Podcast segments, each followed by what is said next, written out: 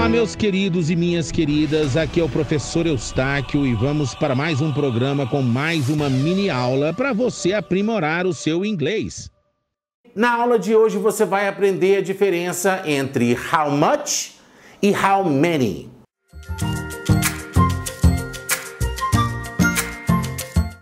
Grande parte da confusão das pessoas não entenderem a diferença é porque você precisa primeiro saber o que é much e o que é many. Much é muito ou muita e many é muitos ou muitas, no plural. Ou seja, usado para coisas que eu posso colocar no plural. E much é muito ou muita usado para substantivos, para coisas que eu não posso colocar no plural. Existe um conceito de que much é usado para coisas incontáveis e many para coisas contáveis no plural. Isso até faz sentido, mas muitas vezes o conceito de algo contável ou incontável é que é um pouco complexo. Por exemplo, você acha que dinheiro é contável ou incontável? Provavelmente você vai responder que dinheiro é contável, mas na verdade, dinheiro que eu estou falando é a palavra dinheiro. Dinheiro é incontável. Eu não falo quantos, eu não pergunto quantos dinheiros você tem. Por isso que eu pergunto how much money do you have? How much money do you have? Ou seja, quanto dinheiro? Que tanto de dinheiro? O que é contável é o real, é o dólar. Então, se eu perguntar quantos dólares ou quantos reais você tem, aí eu vou usar how many. How many dollars do you have? Or how many reais do you have? Quer ver outra coisa que pode causar confusão nesse conceito de ser contável ou incontável? Estrelas no céu. Você acha que são contáveis ou incontáveis? Contáveis. Por isso que eu pergunto: How many stars are there in the sky?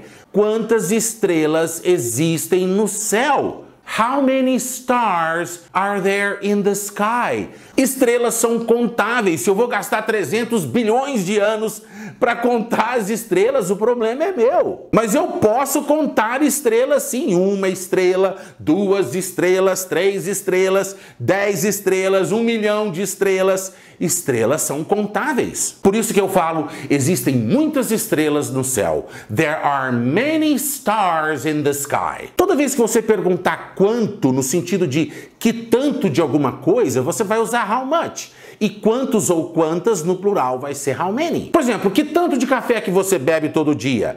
How much coffee do you drink every day? Quanto café? Que tanto de café? E é claro que em situações especiais você vai ver substantivos incontáveis como café, por exemplo, sendo usado no plural. Digamos que o garçom chega, digamos que ele esqueceu quantos cafés que a gente pediu aqui na nossa mesa, né? O garçom volta e fala assim: "Excuse me, uh, how many coffees did you order?" Com licença, Quantos cafés vocês encomendaram, vocês pediram? Ele não lembra se foram três ou cinco cafés que a gente pediu aqui na nossa mesa. Excuse me, uh, how many coffees did you order? E é claro que ele está se referindo a doses de café, né? Five beers for table nine. Cinco cervejas para mesa nove. Five beers for table nine. E beer é incontável. Mas é claro que quando eu estou falando five beers, eu estou falando cinco garrafas de cerveja. Na verdade, eu estou contando o recipiente daquele líquido. Quantos ovos existem na geladeira? How many eggs are there in the refrigerator?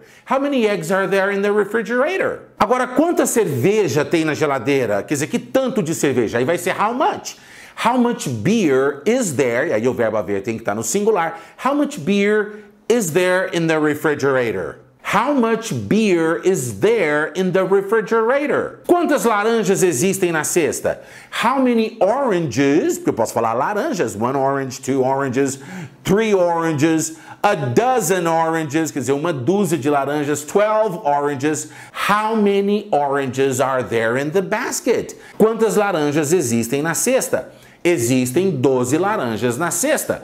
There are 12 oranges in the basket. There are 12 oranges in the basket. Tá vendo como é que fica mais fácil você gravar se a coisa usada no singular é much, muito, e how much para quanto ou quanta. E se você puder usar no plural, vai ser many para muitos ou muitas e how many quantos ou quantas. Se você gostou de aprender, curte e compartilha. I'll see you in the next lesson. Eustáquio Pereira, Fluency Coach.